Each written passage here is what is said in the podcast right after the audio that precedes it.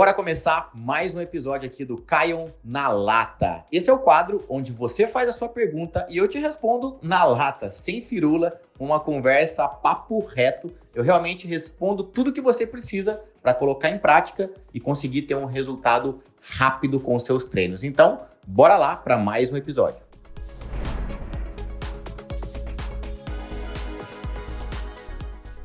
Hoje o tema é bem interessante e eu vou abrir aqui para vocês alguns pontos chave para que você possa ter uma vida fitness sem frescura. Esse é o ponto central. Como é que você tem uma vida, uma vida fitness sem frescura?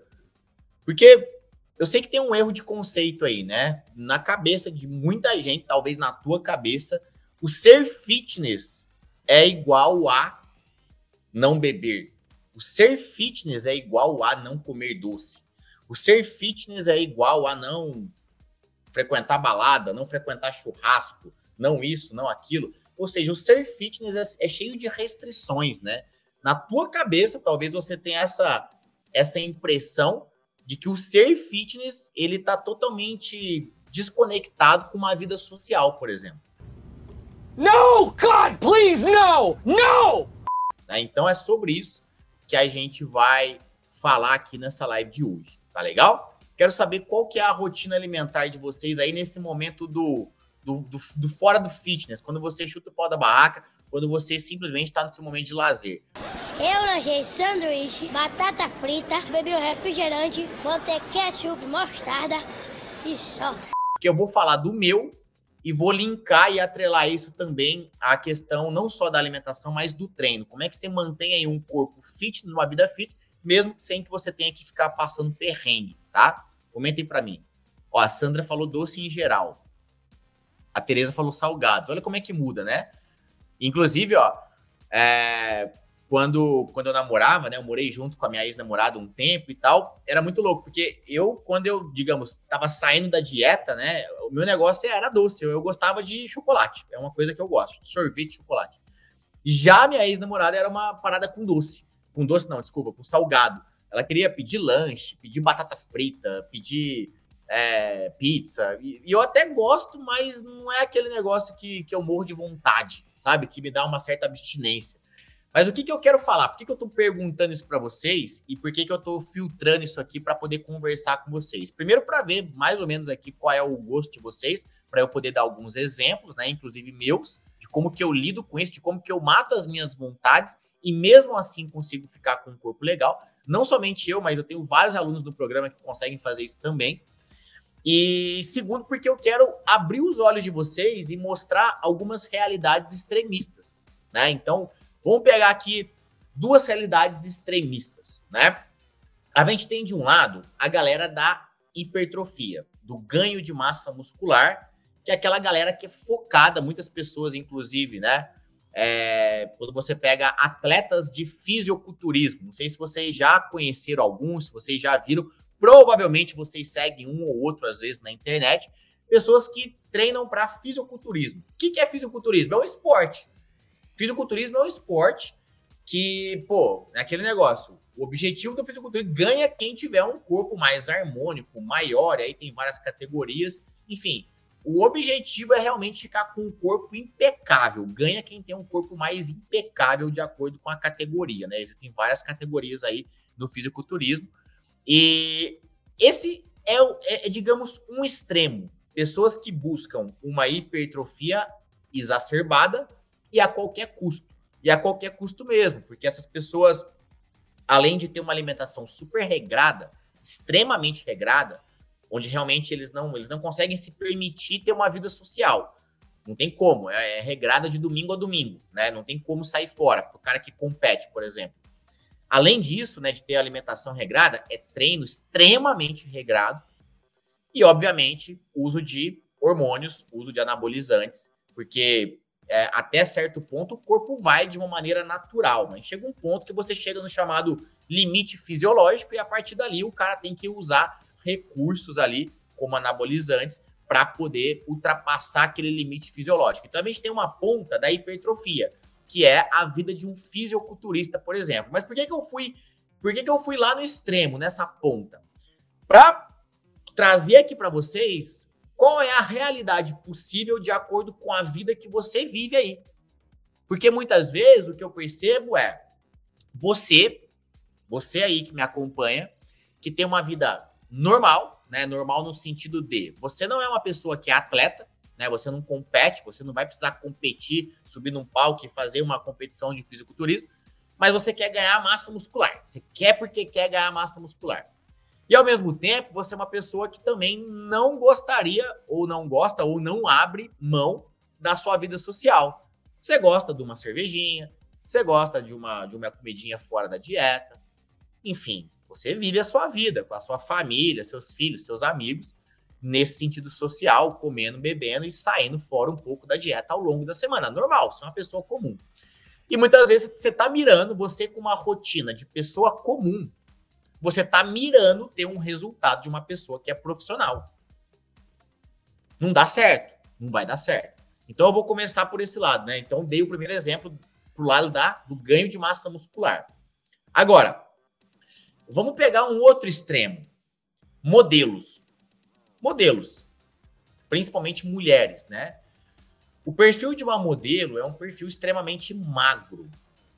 É um perfil extremamente. Por quê? Essa mulher, muitas vezes, ela é exigido dela que ela tenha um perfil. Hoje em dia, obviamente, tem algumas modelos que já são modelos, eu não sei o nome, tá? Mas acho que é, é quick size, aquelas modelos que são acima um pouco do peso. Tem diferentes categorias também, diferentes perfis de modelo. Mas vamos pegar aquela modelo magrela, né? Aquela modelo padrão magrela.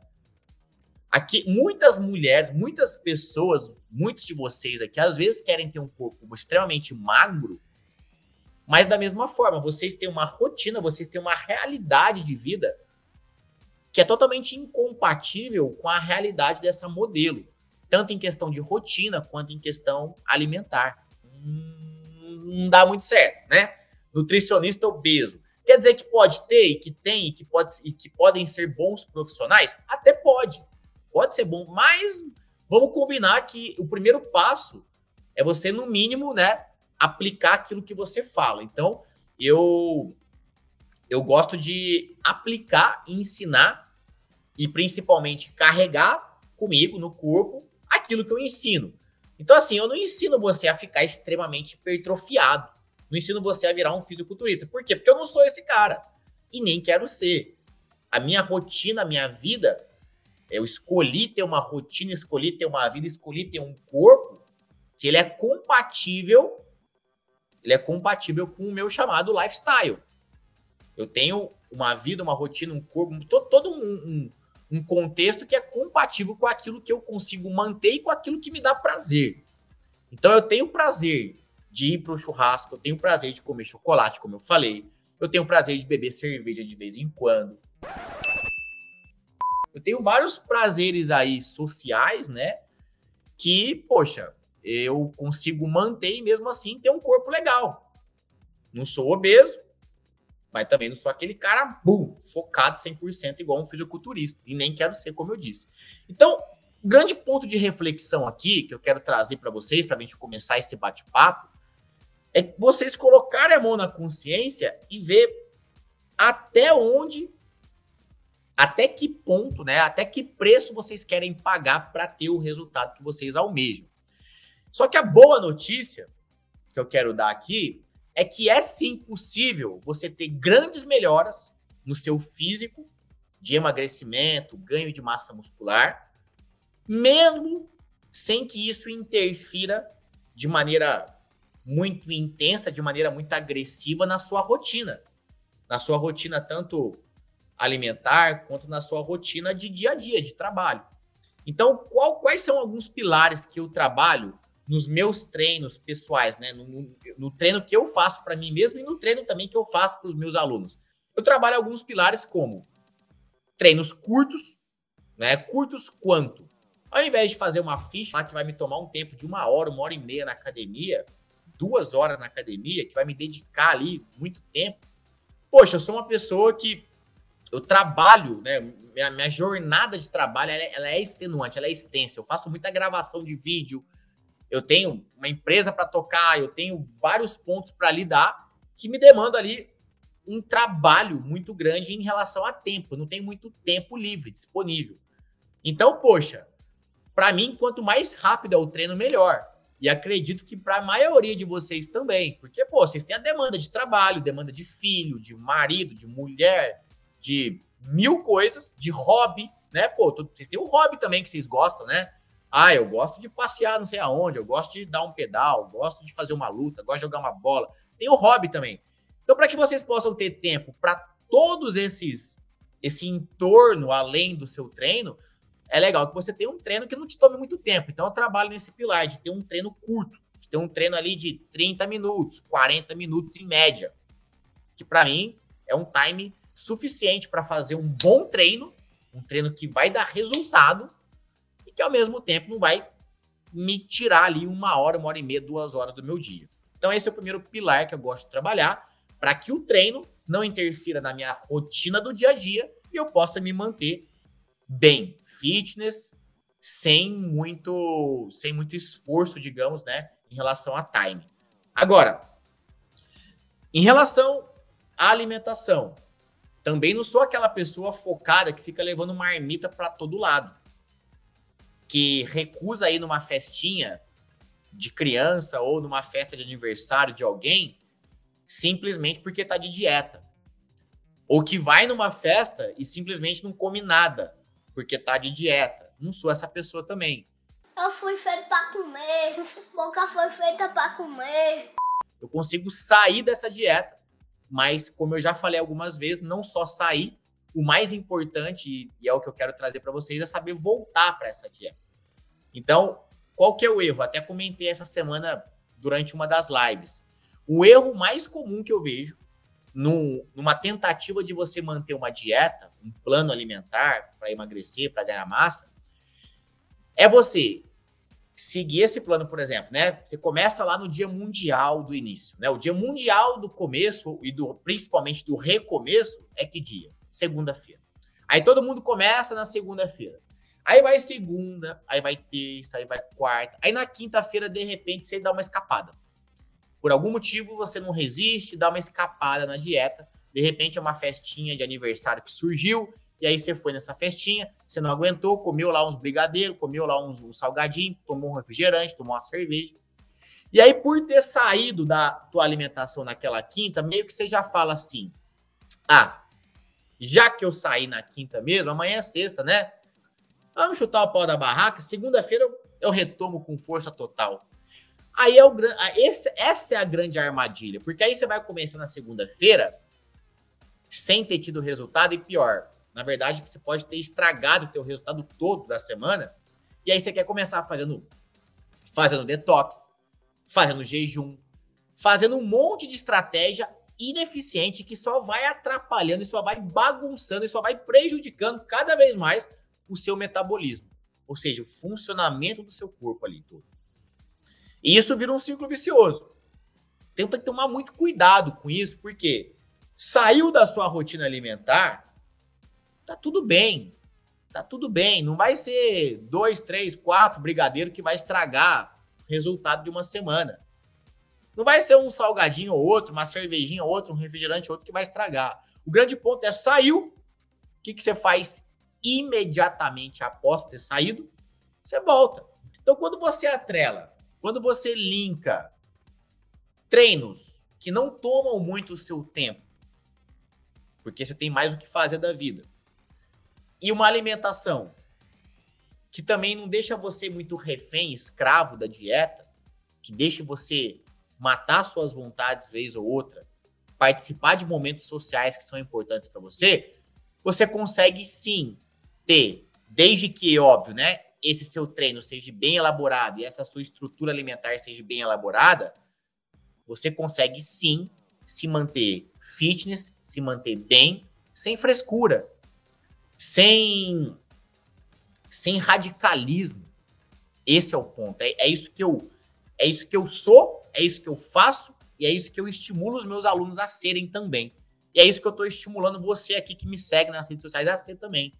Se você é uma pessoa que assim como eu, uma pessoa normal, preza por todos esses momentos, saiba que é possível. Então, para de ficar com essa cabeça de que quem é fitness não come nada, de que quem é fitness não faz isso, não faz. Pode fazer tudo, não tem essa. É muito triste ver uma pessoa querendo estar querendo se preparar sempre para momentos especiais, né? Então, por exemplo, tem pessoas que se preparam para um casamento e tá tudo bem você se preparar para um casamento, mas tem pessoas que se preparam, ah, eu vou me preparar fisicamente para casar. Aí entra num processo de emagrecimento, vai e tal, casa. Só que depois que casa, simplesmente abandona aquele projeto e aí volta a engordar. Aí depois tem uma viagem. Ah, tem uma viagem para fazer no final do ano. Ah, então eu vou me preparar para essa viagem. Gente, tá tudo bem se preparar para momentos, para você chegar melhor, digamos assim, né? Chegar bem no, no, casamento, na, na festa. Mas quando isso passa a fazer parte da sua, quando essa vida fitness passa a fazer parte da sua vida só em alguns sprints, né, durante a, durante a, a tua jornada, né, o teu ano, você tem lá 12 meses no ano. E aí você faz, durante esse ano, você dá alguns sprints de, nossa, dieta, treino. E é só alguns sprints. Fora disso, você relaxa, você chuta o balde. Quando você faz isso, nitidamente você está buscando o caminho do sofrimento. Porque você vai ser sempre aquela pessoa que está insatisfeito, insatisfeita com o seu corpo, vai estar tá sempre buscando essa perfeição que não existe, e principalmente vai estar tá sempre se comparando com outras pessoas e se inferiorizando. Você sempre vai estar assim, ah, mas nossa, olha o corpo da fulana, meu Deus, ah, mas também, ah, mas porque ela se mata na dieta, se mata na academia, ah, mas é que para mim é mais difícil, ah, e você vai estar sempre se comparando e dando desculpinha, porque você é a pessoa que dá só sprint. Você não sabe linkar, unir, juntar a sua rotina de vida, as suas preferências alimentares e tudo, a sua rotina de time, com essa estrutura que você precisa para se manter bem o ano inteiro. E, obviamente, você está bem o ano inteiro, mas em alguns momentos você quer dar sprints, tudo bem. Agora, uma coisa é você dar sprint e desistir. Depois, nos outros, só querer ficar vivendo de sprint de resultado, né? Ah, uma semaninha aqui, 21 dias para secar para o verão, 21 dias para entrar no vestido de noiva, 21 dias para ir para viagem, para praia. E os outros, fora os 21 dias, você tá lá chutando o pau da barraca. Não vai funcionar. É o caminho da frustração eterna. Você vai ser a pessoa eternamente frustrada, tá? Então, toma muito cuidado com isso, tá? Sprints são bons desde que você tenha o mínimo sendo feito ao longo do ano. A, a Benedita Silva falou assim: uma coisa que não consigo ficar sem é comer arroz. Eu também não, eu como arroz todo dia. Mas o que, que é instalado na cabeça de vocês? Principalmente por um monte de blogueira fitness farjuta, que eu não posso falar o nome aqui, que tem blogueira fitness aí que fala que é pra você parar de comer carboidrato, que carboidrato é do mal.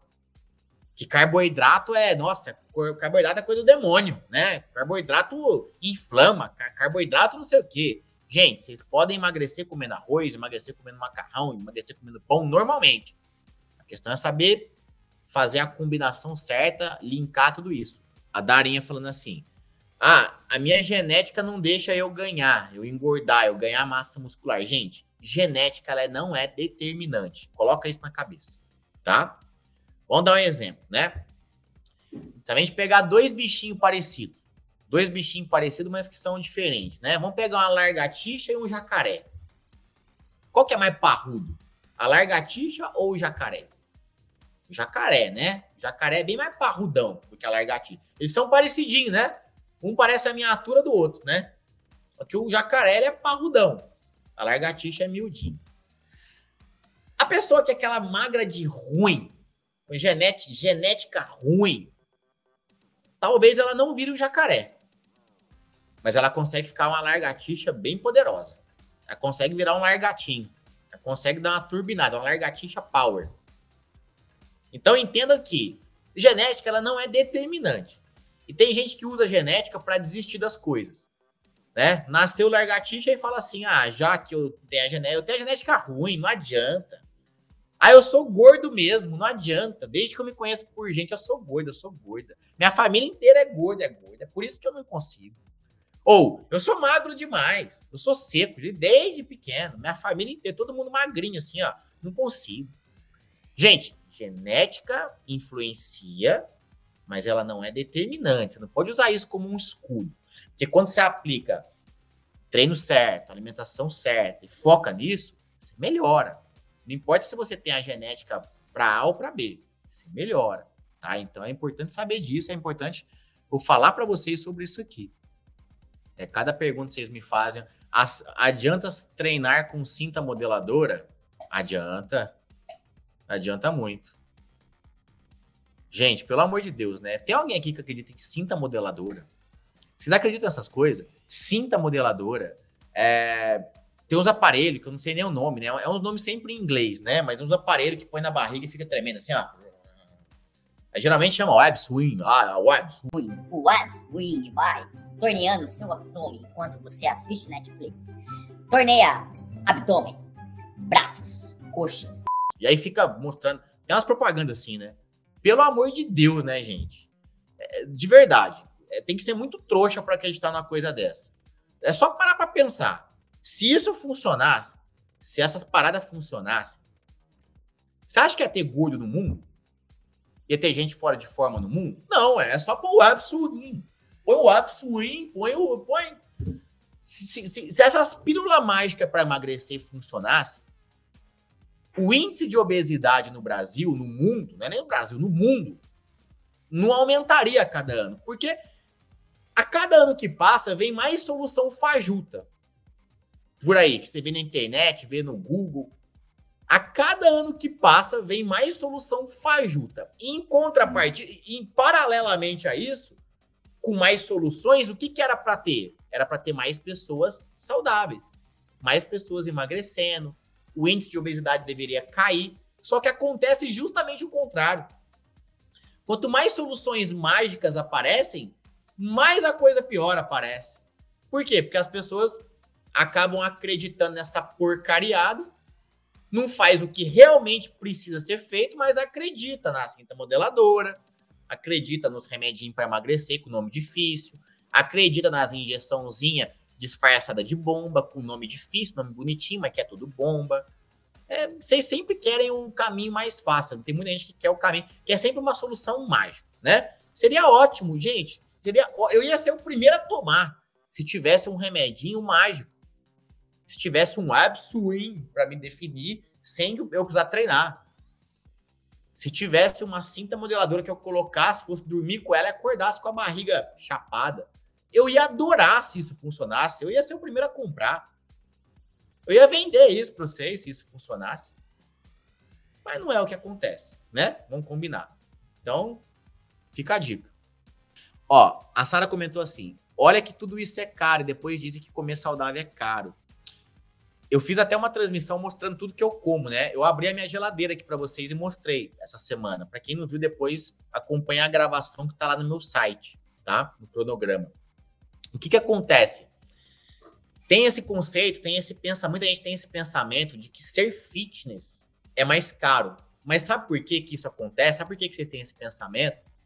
Pelo seguinte fato. Se você vai no supermercado e você pega lá uma bolachinha um biscoito qualquer lá, uma bolacha qualquer. Vamos pegar uma bolacha da marca XPTO lá, bolacha, normal. Custa dois reais o pacote. Aí a mesma bolacha, similar a ela, mas com, com a, o incremento de estar tá escrito lá fit, zero glúten, zero lactose, não sei o que, livre de trans, gordura trans, você pega a mesma, a mesmo pacote. Um, um, pacote normal, dois reais. O pacote com a tarjinha fit, uma coisinha assim, 4,50. Isso para bolacha. Aí você pega, sei lá, um refrigerante. O normal, o outro, o, o, o que tem sempre algum incremento, ele é mais caro. O leite, mesma coisa. Tudo que você pega no supermercado e compara, né? Tipo, o fit e o normal, você, você vê que o, o fit é mais caro. Só que por que, eu falo fit? Porque essa porcariada sempre com esse nome, vou te falar, 90% que tem esses nominhos fit, na realidade, não é mais fit porcaria nenhuma. Quando você olha no rótulo da embalagem, nos ingredientes, na quantidade calórica, na paradinha toda lá, você identifica que é praticamente a mesma coisa.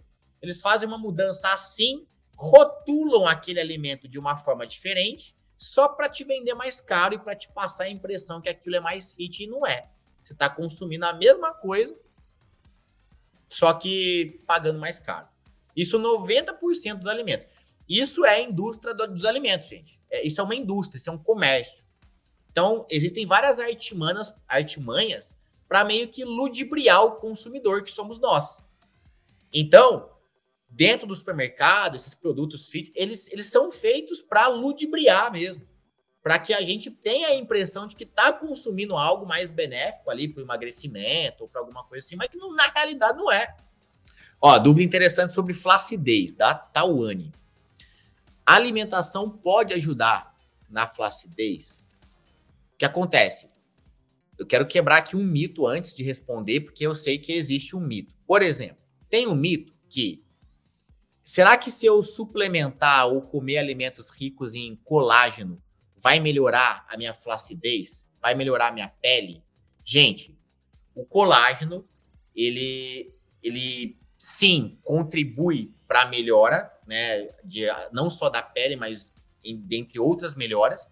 Mas a suplementação de colágeno, ou você comer de alimentos que contenham colágeno, eles não vão melhorar a sua pele e a sua flacidez. Não existe isso. Não, não, não, é, não é suplementando, não é colocando mais colágeno além daquele já contido nos alimentos que você vai melhorar aspecto de flacidez. Então, como é que você melhora aspecto de flacidez? A flacidez, ela, ela é meio multifatorial, né? Não é só um fator. Mas geralmente ela está correlacionada, vamos falar de uma flacidez que dá para eliminar com exercício e dieta. Quando você melhora a sua quantidade de massa muscular e perde e diminui o seu percentual de gordura no corpo, automaticamente você tende a combater a sua flacidez. Obviamente, existe aquela flacidez que é só cirúrgica.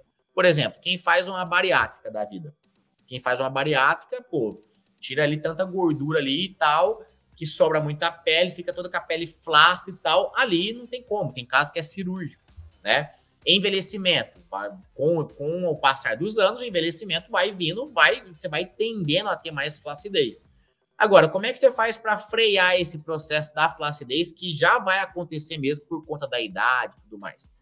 Otimizando sua massa muscular, treinando musculação e controlando a alimentação. Aí entra na pergunta aqui, né? Tem alguma alimentação que ajuda a combater a flacidez? Não é uma alimentação, é você estruturar a sua alimentação como um todo. Não é um alimento, não é um suplemento que vai combater a flacidez. Tá legal? Então fique claro essa aí. Gente, por hoje eu quis vir aqui realmente tranquilizar vocês e mostrar para vocês que é sim possível ter um bom resultado, mesmo sem abdicar aí dos prazeres da vida da cervejinha, do churrasquinho, do docinho, e mesmo sem ter que se dedicar por horas ali treinando. Então eu mostrei hoje, falei hoje de, como que eu enxergo isso e quero tirar, e quis, né, meu objetivo foi tirar de vocês um pouco essa visão, né, e tirar um pouco esse peso de que, poxa, eu preciso ser muito regrado e tal para conseguir resultado. A resposta é não. Você precisa só pelo menos fazer o básico bem feito, tá? Gente, para quem acompanhou, para quem gostou do tema, para quem se conectou com isso, coloca aí, básico bem feito. Eu vou terminar a live, vocês comentam lá, básico bem feito, tá? Para eu saber que você se conectou com esse tema e que você entendeu aqui o tema que eu quis trazer e quis instalar na cabeça de vocês hoje. Fechou? Abraço para vocês, boa noite, bom descanso para todo mundo.